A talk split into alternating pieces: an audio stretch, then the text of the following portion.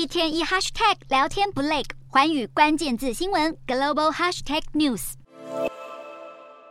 不管是想看人气台剧《人选之人造浪者》，还是奇幻惊悚美剧《Wednesday》，用户在美国串流平台 Netflix 上追剧，如果是共享账号，未来得掏出更多钱，因为 Netflix 打击寄生账号，现在扩及台湾。只要是非同住者，每个月必须多付一百元。Netflix 发出公告指出，账户只提供同住者使用，如果想要分享给同住者之外的人，可以购买额外成员，而费用则是由邀请他们共用账户的人来支付。月付两百七十元的基本方案无法新增额外成员，月付三百三十元的标准方案可新增一名额外成员。至于月付三百九十元的高级方案，能够新增两名额外成员，但额外成员的功能有部分限制。像是在同一时间只能使用一台装置看影片。不过，在二零一七年时，Netflix 发出这则推文，告诉大家，爱就是要分享账号。但现在政策大转变，在需求冷却以及产业竞争升高的情况下，越来越多串流业者已经选择调涨价格。而对于 Netflix 要揪出寄生账号，引发不少台湾使用者哀嚎，表示没跟家人住在一起就不能共享，很莫名其妙。但也有人说，使用者应该付费。